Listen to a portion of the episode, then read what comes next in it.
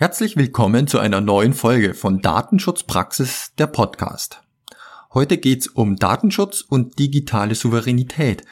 Unsere Interviewpartnerin ist Maja Smolczyk, die Berliner Beauftragte für Datenschutz und Informationsfreiheit.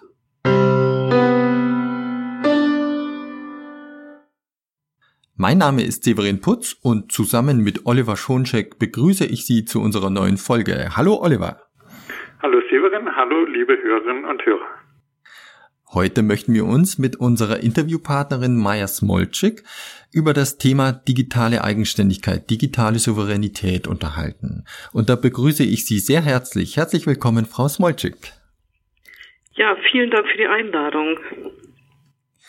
In den vergangenen Monaten hat die Digitalisierung ja einen zwangsläufigen regelrechten Sprung gemacht und trotz vieler Stellen, an denen es noch hakt, sei es bei der Ausstattung der Schulen oder bei äh, öffentlicher Verwaltung zum Teil, ist das eigentlich auch eine Erfolgsgeschichte. Und gleichzeitig sind durch das Schrems 2 Urteil im Sommer viele Dienste, bei denen Daten über den Atlantik geschickt werden, unter Druck geraten. Und die nicht einfach zu erreichende Ideallösung wäre ja eigentlich, eigene europäische Lösungen einzusetzen. Kurz, die digitale Souveränität zu erlangen. Und um die soll es heute gehen. Oliver, gibst du uns einen kurzen Überblick? Ja, sehr gerne. Und das mache ich, indem ich ein Zitat bringe von unserem heutigen Interviewgast. Und zwar, die Corona-Krise hat deutlich gemacht, dass es vor allem im Bereich der öffentlichen Verwaltung noch weitgehend am Einsatz sicherer, grundrechtsfreundlicher digitaler Kommunikationsmittel wie Messenger-Diensten und Videokonferenzsystemen fehlt. So also die Berliner Beauftragte für Datenschutz und Informationsfreiheit. Sie weist darauf hin, dass die in dieser Ausnahmesituation gemachten Erfahrungen dazu führen müssen, dass nunmehr mit vollem Einsatz die digitale Eigenständigkeit der öffentlichen Verwaltung bei modernen Kommunikationsmitteln vorangebracht wird. Und dazu haben wir jetzt natürlich einige Fragen und einleiten möchte ich das mit einem weiteren Zitat von Ihnen. Ähm, und zwar sagen Sie auch, das war im Mai 2020, zur Sicherstellung des Betriebs wurde auch von der öffentlichen Verwaltung mangels erkennbarer Alternativen nur allzu häufig auf Dienste und Software zurückgegriffen, die unsicher und datenschutzrechtlich nicht akzeptabel sind. Da wäre jetzt so von unseren Hörern und Hörern bestimmt eine Frage, was, was äh, könnten wir denn nutzen? Gibt es Alternativen, die wir vielleicht bisher noch nicht kennen? Oder äh, müssen wir letztlich mangels Alternativen zu solchen nicht datenschutzgerechten Tools greifen? Ja, wir alle haben uns ja zu Beginn der Pandemie in einer absoluten Ausnahmesituation befunden. Ähm, es war ja so, dass wir von einem Tag auf den anderen sozusagen unser gesamtes Leben umstellen mussten. Es ging nicht nur um, ähm, um Abstand und Hygienemaßnahmen, sondern es ging ja auch um die Aufrechterhaltung des, des äh, Arbeitslebens, des Schullebens, der Wissenschaft. Ähm, all diese Bereiche, die vorher ja absolut auf Präsenz aufgebaut waren, mussten auf einmal neue Wege finden, ihre Arbeit fortzuführen beziehungsweise die Lehre fortzuführen kann. Und natürlich war es so, dass man in dieser Situation ähm, auf die bekannten Angebote zurückgegriffen hat, die eben gerade da waren, ohne sich jetzt viel äh, oder allzu viel Gedanken zu machen zum Datenschutz oder zu der, ähm, äh, der, der Gefährdung von Daten, die man da eingibt. Ähm, das war in der Situation verständlich, aber wir sind natürlich jetzt ein halbes Jahr weiter. Wir haben den Sommer hinter uns gebracht und in dieser Zeit ähm, war es meine Auffassung, ist es immer noch, dass ähm, diese Zeit genutzt werden sollte, um Alternativen zu finden. Es gibt Alternativen, äh, man muss ein bisschen mehr suchen. Ähm, es gibt Anbieter, europäische Anbieter, die entsprechende Angebote machen. Ähm, das betrifft Videokonferenzdienste, das betrifft Lernplattformen, das betrifft Kollaborationstools äh, fürs gemeinsame Arbeiten. Man muss sich da vielleicht ein bisschen äh, mehr drum kümmern, aber diese Alternativen gibt es. Ähm, was den Bereich der Schulen angeht, ist natürlich oder auch der Behörden ist natürlich das Problem, dass die gesamte Verantwortung auf die einzelnen, auf den einzelnen Institutionen ähm, lag und nach wie vor liegt. Ähm, mein Ansatz ist, dass ähm, dies eigentlich Aufgabe einer übergeordneten Behörde sein muss. Also die Ministerialebene ist eigentlich aufgerufen, hier Angebote ähm, zu suchen und ähm, zu finden, die dann auch genutzt werden können von den verschiedenen Institutionen. Und das ist für mich hier zumindest in Berlin im Augenblick ähm, eins der Hauptprobleme. Mhm. Also ich sage es mal so aus meiner Sicht, die äh, einzelnen Schulen, die einzelnen Verwaltungen wurden von den übergeordneten Stellen, wie gesagt, so ein bisschen meine Sicht, äh, etwas allein gelassen äh, mit der Aufgabe. Ja, genau. Und äh, sie würden dann eben da äh, sagen, Moment, äh, da muss die übergeordnete Stelle doch eigentlich äh, Hilfestellung geben, vielleicht sogar Vorgaben machen, sagen, diese Werkzeuge einsetzen und nicht, dass sich jeder auf die Suche macht. Sie haben da ja von Ihrer Aufsichtsbehörde aus äh, auch eine wichtige Unterstützung gegeben. Und es gibt doch diese Kurzprüfung von Videokonferenzdiensten, äh, die Sie veröffentlicht haben. Und äh, darüber sind da mögliche Alternativen enthalten oder ist die Kurzprüfung eher so zu dem Ergebnis gekommen, dass Sie sagen, naja gut, also die zur Verfügung stehenden bekannten äh, Verfahren, die können eigentlich alle nicht eingesetzt werden? Oder äh, kann man da eben reinschauen und sagen, aha, hier finde ich jetzt Alternativen? Wir haben ja zweierlei gemacht. Wir haben zum einen Hinweise gegeben, wie ganz allgemein mit ähm, äh, äh, Videokonferenzdiensten umzugehen ist. Das heißt, wir haben die Kriterien äh, definiert und erläutert, die zu beachten sind, egal welches Angebot man äh, in Betracht zieht. Dann haben wir aber einen zweiten Schritt gemacht, weil wir natürlich entsprechende Anfragen hier bei mir in der Behörde auch hatten die Leute wollten natürlich wissen, kann ich dieses Produkt oder jenes Produkt nutzen? Und insofern habe ich ähm, tatsächlich die Notwendigkeit gesehen, da die gängigsten Produkte auch einer ähm, überschlägigen Prüfung zu unterziehen. Wir haben also äh, einmal äh, geguckt, ähm, wie sind die rechtlichen Gegebenheiten, worauf muss man da achten, wo sind da die Fallstricke und zum anderen haben wir bei den Produkten, die von denen wir der Auffassung oder von denen wir zu der Auffassung gelangt sind, dass sie ähm, aus rechtlichen Gesichtspunkten her äh, genutzt werden können. Ähm, da haben wir dann noch eine überschlägige technische Prüfung gemacht und ähm, es kommt bei diesen Angeboten immer sehr stark darauf an, in welchem Kontext sie genutzt werden. Also es ist nicht so, dass man jetzt einfach sagen kann, ähm, hier, man kann ähm, dieses oder jenes Produkt nehmen, sondern es kommt darauf an, wie groß ist die Gruppe, äh, wie ist die ähm, technische Umgebung, in der ähm, ein, ein solches Tool eingesetzt wird ähm, und ähnliches. Aber es ist natürlich eine Handreichung, mit der man arbeiten kann und die ähm, eine Anleitung gibt, worauf man ähm, achten muss. Das gilt übrigens auch für die öffentliche Verwaltung zunächst mal. Ähm, wir befinden uns ja leider immer noch in einer Situation, wo wir ähm, nicht auf also auf der öffentlichen Seite ein, ähm, ein Angebot haben, was ähm, datenschutzrechtlich ähm, in sich geschlossen ist und ähm, äh, in dem äh, äh, Hoheitsbereich der öffentlichen Verwaltung sich befindet. Das ist natürlich etwas, wohin wir kommen müssen. Bis dahin ist es auch für die öffentliche Verwaltung möglich, äh, sich an diesem, äh, an diesem ähm, Test zu orientieren. Das ist selbstverständlich so. Mhm. Und wir haben auch gesehen, dass auch andere Aufsichtsbehörden haben da durchaus drauf verwiesen.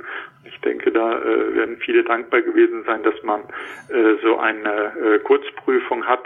Ähm, jetzt auch so von meiner Sicht, das entbindet natürlich, muss man auch immer sagen, keinen Verantwortlichen davon, dass man selber schaut, aber es ist eine wichtige Hilfestellung, mhm. äh, dass man nicht sozusagen, dass jeder äh, alle Schritte sich erstmal angucken muss, sondern man hat dann schon mal eine sehr gute Basis. Sie sagen, es fehlt eigentlich so eine gerade für die öffentliche Verwaltung zentrale, datenschutzrechtlich geprüfte, freigegebene Lösung. Ähm, wie, wie könnte man denn äh, dahin kommen? Wer müsste das Land Berlin was machen? Deutschland, die EU? Wir wollen ja eigentlich im Internet möglichst Lösungen haben, die übergreifend arbeiten. Und der andere Punkt ist eben, wir haben einerseits den Datenschutz, die Lösungen sollen dem Datenschutz gerecht sein, aber wir erwarten eben auch Funktionalitäten, wie wir sie von Zoom, WhatsApp und so weiter kennen. Also die Lösungen dürfen den Vergleich auch funktional nicht scheuen, denn wir wissen ja alle, die Anwender sagen dann, okay, Datenschutz das eine Thema, aber die Lösung, ist mir zu umständlich oder ich kann bestimmte Sachen nicht machen. Wer, wer müsste denn da was äh, äh, machen oder wie könnten wir denn zu solcher Eigenständigkeit gelangen? Haben Sie da äh, eine Idee, was wir da machen können? Nun hat sich ja das Land Berlin auf die Fahne geschrieben, dass, ähm, ähm, dass Berlin digitale Hauptstadt werden möchte. Und das verpflichtet natürlich auch, das muss man ja sagen. Ne? Also das, äh, es kann nicht sein, dass man jetzt ähm, ähm, mehrere Angebote wild zusammenführt, ohne sich darum zu kümmern, ähm, inwieweit sie miteinander harmonieren und inwieweit da tatsächlich Grundrechte auch gewahrt werden.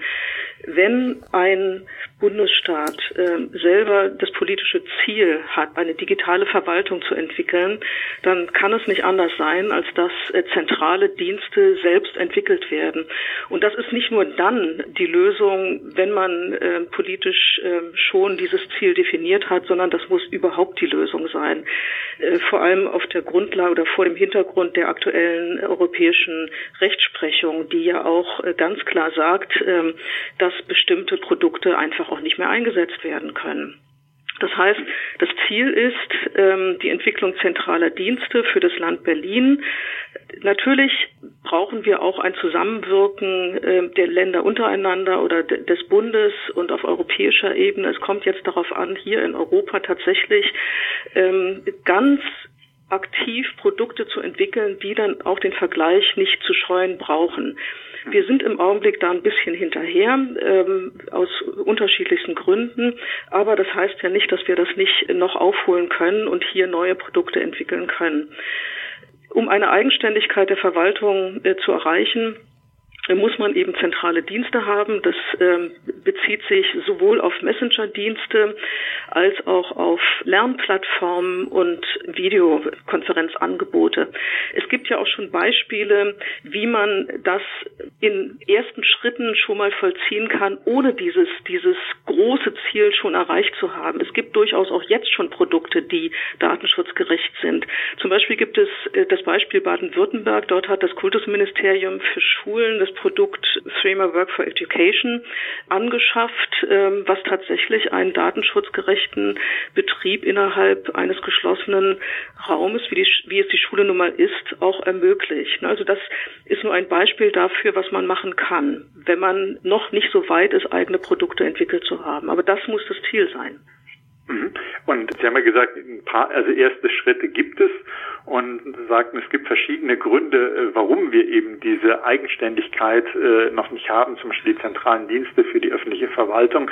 Ähm, haben Sie da eine Meinung, eine Einschätzung dazu, warum wir die Alternativen noch, äh, noch nicht längst haben? Haben wir uns einfach darauf verlassen, da gibt es äh, Dienste auf dem Markt und das wird schon äh, ausreichen oder äh, warum hat man sich da noch nicht drum gekümmert?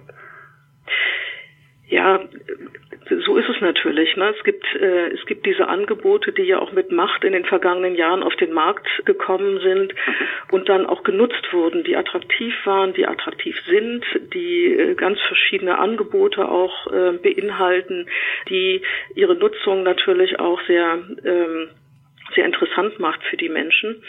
Und insofern, ich glaube, man hat das Thema einfach nicht ernst genug genommen. Ne? Es, ähm, es ist eben auch so, dass diese digitale Entwicklung eine, eine Geschwindigkeit aufgenommen hat, ähm, die sich irgendwann auch verselbstständigt hat. Und wenn man nicht dann zu einem bestimmten Punkt sagt, okay, also wir müssen jetzt einfach mal aufhören und müssen gucken, dass wir, ähm, dass wir bestimmte Fehlentwicklung stoppen und äh, versuchen dagegen anzuarbeiten, das muss eine be bewusste Entscheidung sein. Und das ist natürlich nicht so einfach und insofern kann man natürlich auch sagen, dass Sie sagten das in Ihrer Eröffnung, Corona auch so eine so eine Zeitenwende ein, es, es sei eine Erfolgsgeschichte. Ne? Es hat eine, eine Zeitenwende eingeleitet. Also man musste auf einmal ja ganz anders mit diesen digitalen Medien umgehen, als es vorher der Fall gewesen ist. Und das kann jetzt natürlich auch der Ausgangspunkt sein, um ganz intensiv ähm, solche europäischen Lösungen und regionalen Lösungen zu entwickeln. Und wir haben ja jetzt dann neben Corona sozusagen noch einen anderen Punkt, der äh, deutlich äh, Impulse geben wird. Äh, mein Kollege Severin Putz sagt es ja vorhin, das EuGH-Urteil Schrems 2. Und ähm, Sie haben ja dann gleich danach dafür plädiert, dass datenverarbeitende Stellen in Berlin die in den USA gespeicherten personenbezogenen Daten nach Europa verlagern sollen. Haben Sie da äh, Rückmeldungen von Unternehmen oder Behörden bekommen, die gesagt haben, ja, wir haben uns darum gekümmert oder wir haben die und die Erfahrung gemacht? Was waren da so mögliche Reaktionen? Also es ist ja so, dass äh, Schrems 2 uns allen jetzt auferlegt, tatsächlich alles zu überdenken, was an Datenübermittlung in Drittstaaten äh, bisher erfolgt ist. Ne? Und für den Bereich USA, wo natürlich die großen Tech-Firmen auch sitzen, wurde mehr oder weniger äh, ähm, festgestellt, dass es kaum rechtmäßig möglich sein wird. Also, also das dürfte sehr, sehr schwer sein. Mhm. Und da wir aber alle so gewöhnt sind an diese, äh, an diese Produkte, haben wir natürlich jetzt alle das Problem, dass wir von einem Tag auf den anderen, das war vorher zwar auch schon der Fall, ja, das ist vorher auch schon rechtswidrig gewesen, aber es ist eben jetzt höchstrichterlich äh, bestätigt worden und es ist eben auch, es ist eben genau auch dargelegt worden, welche Anforderungen an die Verantwortlichen gestellt werden müssen. Und was wir äh, mitkriegen, ist natürlich, dass die, dass die Unternehmen und äh, Behörden aktiv sind, sich überlegen, wie sie damit umgehen können und sollen. Es gibt im Augenblick aber noch eine äh, ja, eine große Orientierungslosigkeit, was, was natürlich auch nicht so verwunderlich ist. Ähm, wir haben wenig Beratungsanfragen. Das haben wir also nicht gehabt ähm, hier bei uns in der Behörde. Was wir gehabt haben, wir haben Anfragen von Hochschulen gehabt, äh, die uns von Problemen berichtet haben, weil sie sehr, sehr teure Verträge mit eben entsprechenden US-Dienstleistern geschlossen hatten und jetzt vor der, vor dem Problem stehen, wie sie, wie sie damit umgehen sollen. Ne? Also sie haben das Geld ausgegeben und es ist eben sehr fraglich, ob das rechtmäßig überhaupt noch durchgeführt werden kann. So. Ja, was man jetzt machen muss, ist, man muss mit mit Macht eigene Produkte entwickeln, man muss Server äh, kaufen. Ähm, natürlich ist das ein Problem für solche Institutionen wie die Hochschulen, die jetzt viel Geld ausgegeben haben für solche Dienstleister und das Geld jetzt vielleicht nicht mehr haben. Aber dann muss man auch sagen, da muss man dann ähm, auch mal versuchen, kreativ zu werden und sich die Lernkonzepte auch mal zu durchdenken, die man hat. Ne? Also ist es denn wirklich erforderlich, dass man Tausende von Studenten gleichzeitig in, ein, in einer Videokonferenz äh, zusammenschalten muss, wenn es sowieso nur Frontalunterricht ist? Das ist ja eine Frage. Ne? Könnte man nicht Lehrkonzepte modernisieren und mehr auf, äh, auf Abruf gestalten, auf ähm, ähm, kooperative Modelle, mit denen man arbeiten kann im eigenen äh, Lerntempo? Ähm, ich glaube, das sind, das sind Herausforderungen, mit denen wir uns ähm, auch ähm, jetzt ähm, beschäftigen müssen und was auch ein, ähm, einen frischen Wind, glaube ich, in die Lehre bringen könnte. Also man sollte es, man sollte es durchaus auch als Chance sehen. Mhm. Sie haben ja jetzt gesagt, die Hochschulen haben sich äh, gemeldet, dass sie da auf Probleme gestoßen sind. Abgesehen davon, das finde ich übrigens sehr gut, dass, äh, dass Sie sagen, äh, man muss kreativ werden und auch schauen, äh, brauche ich denn tatsächlich zum Beispiel solche Kapazitäten, weil ganz viele Studenten gleichzeitig Videokonferenz machen, eigentlich nur zuhören und nur Folien sehen mhm. müssten und deshalb gar nicht unbedingt selber zu sehen sein müssten.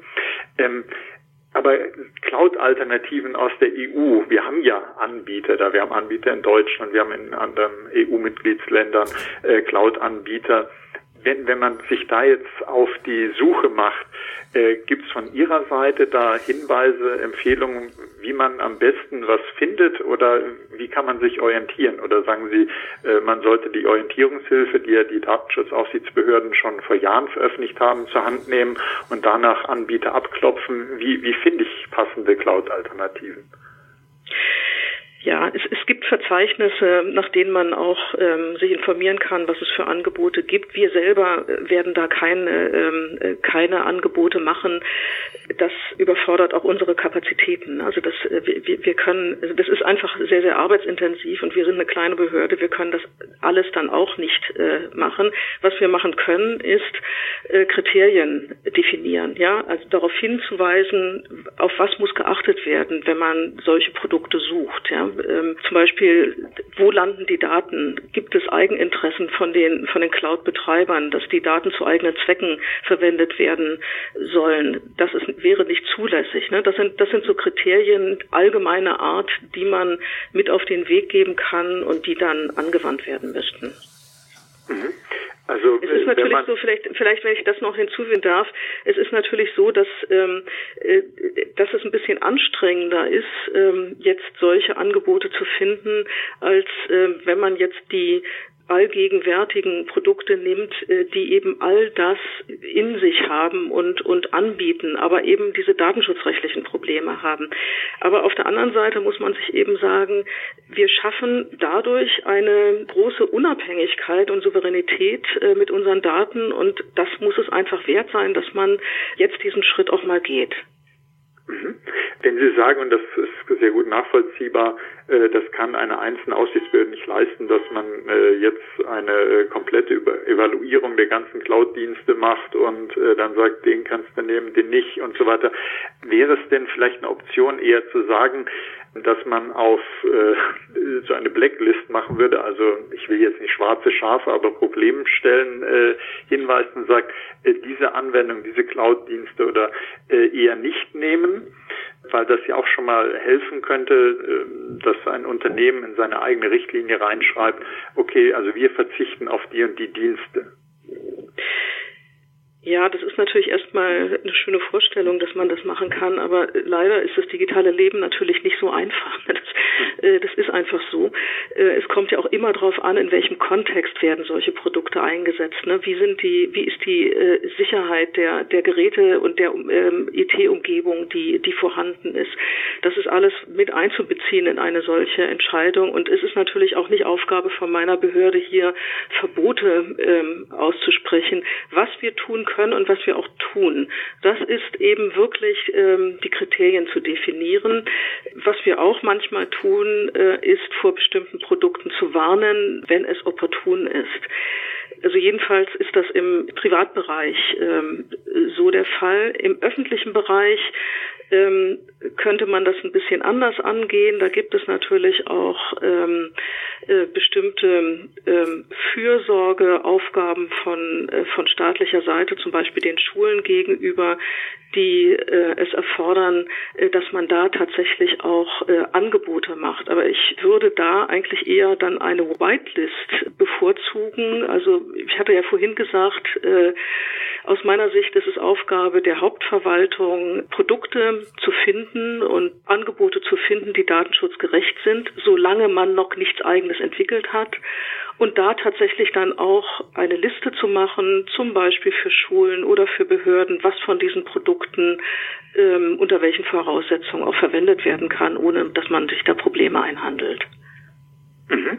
Ähm, Sie haben ja, die finde ich wirklich sehr nützlich, diese äh, Kurzprüfung Videokonferenzdienste veröffentlicht und in Ihrem Jahresbericht 2019 schreiben Sie auch über die Bedeutung der Messenger-Dienste.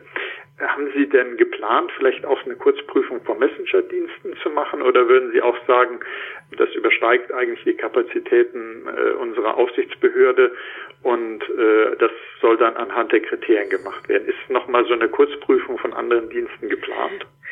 Nein, das ist nicht geplant, weil wir in der Tat dafür nicht die Kapazitäten haben. Aber es ist natürlich so, dass wir in unserem Jahresbericht äh, auch dort die Anforderungen an den Einsatz von Messenger-Diensten äh, schon geschildert haben.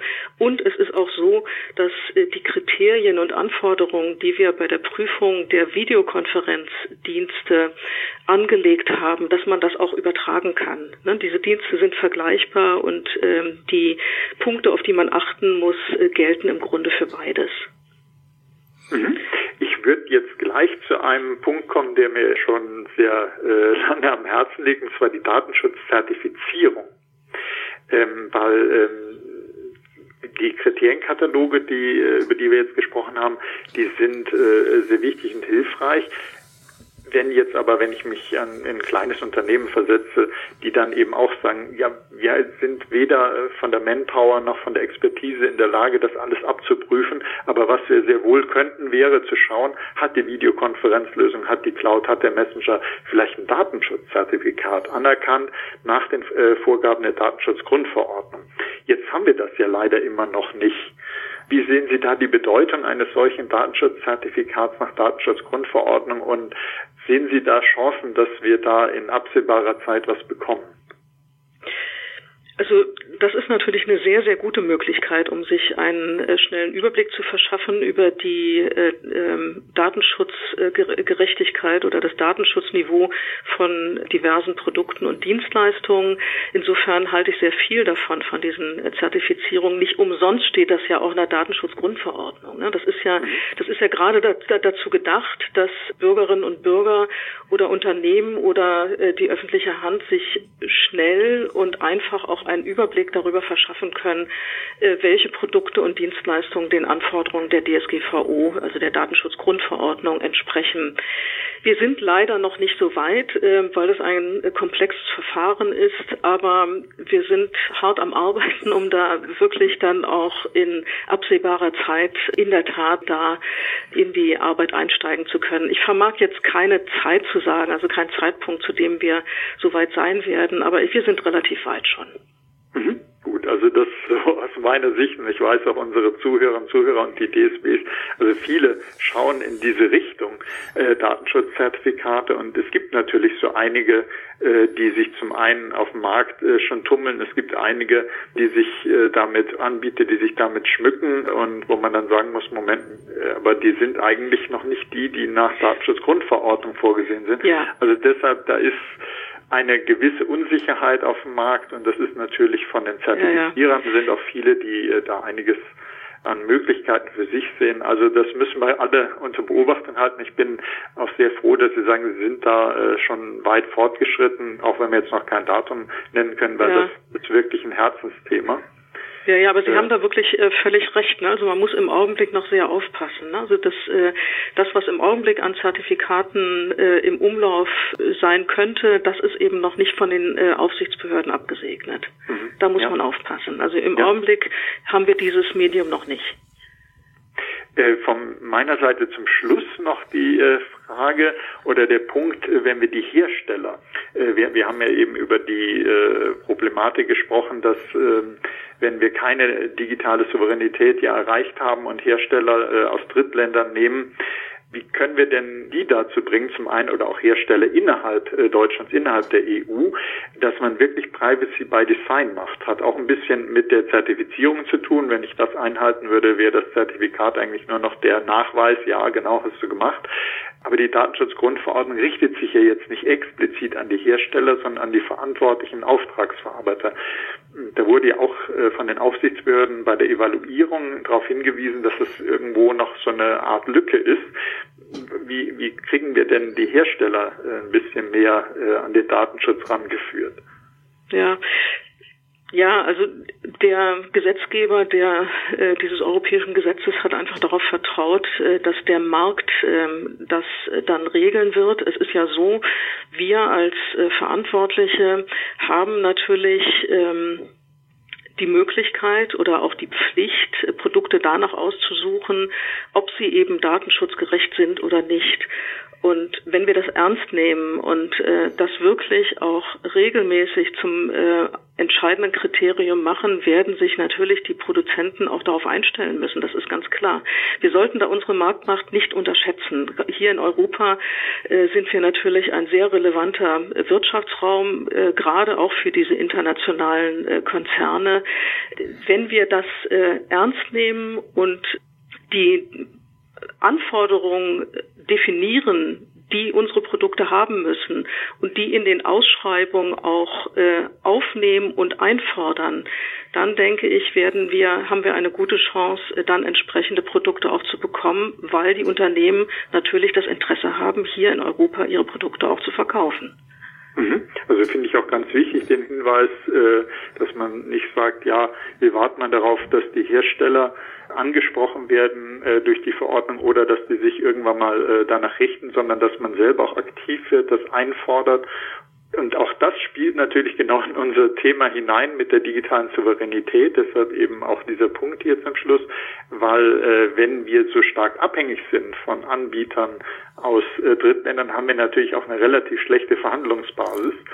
Ähm, aber wenn wir sagen, okay, ich muss das ja nicht nehmen, es gibt welche, äh, die meine Einkaufsbedingungen erfüllen, direkt ohne große Probleme, dann haben wir ja natürlich eine viel bessere Ausgangsbasis, um uns durchzusetzen. Genau. Gut, dann von meiner äh, Seite nochmal herzlichen Dank an Sie und ich gebe an meinen Kollegen Severin Putz zurück. Sehr gerne und ich bedanke mich auch. Vielen Dank, Frau Smolzig, von meiner Seite auch. Und ich habe ähm, anknüpfend an gerade Ihre letzte Aussage eben noch die Frage, nun sind Sie ja Aufsichtsbehörde und können auch äh, von der Seite darauf die, die ganze Sache noch etwas äh, ja, mit Druck versehen. Wie ist da Ihr weiteres Vorgehen? Was haben Sie da vor? Jetzt vor allem kann sagen, die Corona-Zeit und das Max-Schrems-Urteil sind nicht mehr neu. Unternehmen hätten sich einstellen können. Was haben wir zu erwarten? Hm, können Sie nicht von mir verlangen, dass ich jetzt aus dem Nähkästchen plaudere und unsere... Genau das wollen wir, ja. habe ich mir gedacht, aber das kann ich leider nicht tun. Ähm, es ist, ich meine, Sie hören ja, was meine Behörde so macht und ähm, wir haben ja auch schon durchaus Ansätze gehabt, äh, die Möglichkeiten der Datenschutzgrundverordnung auch äh, zu nutzen, um eben dafür zu sorgen, dass das Datenschutzniveau in Berlin den Anforderungen der Datenschutzgrundverordnung auch entspricht. Wir haben jetzt äh, in Zeiten der Pandemie natürlich äh, uns zurückgehalten, ne, weil ganz klar war, dass, dass es darum ging, hier das öffentliche Leben einigermaßen aufrechtzuerhalten. Aber in der Tat, also wir haben jetzt die ganze Sommerpause äh, gehabt. Ähm, da war Zeit, sich darauf einzustellen. Es war klar, dass der Winter kommt, dass es eine schwierige Phase sein wird. Ich vermag nicht zu sagen, ob wir da nicht dann tatsächlich auch uns anders aufstellen werden was ja auch eine Aussage ist. Dann herzlichen Dank, dass Sie uns die Zeit gegeben haben und unsere Fragen geantwortet haben. Vielen Dank für das Gespräch. Und dann bedanke ich mich auch recht herzlich bei Oliver. Vielen Dank für die Moderation. Ja, und, und auch bei Ihnen, liebe Hörerinnen und Hörer, ein herzliches Dankeschön. Wenn Sie Fragen an uns haben, bitte schreiben Sie uns an dsp.wk.de. Wir nehmen alle Tipps und Hinweise und vielleicht interessante Gesprächspartner, die Sie gerne mal haben würden, dass wir für Sie interviewen, ähm, gerne entgegen. Und ja, bedanke mich nochmal für Ihr Interesse und sag bis zur nächsten Folge von Datenschutzpraxis, der Podcast.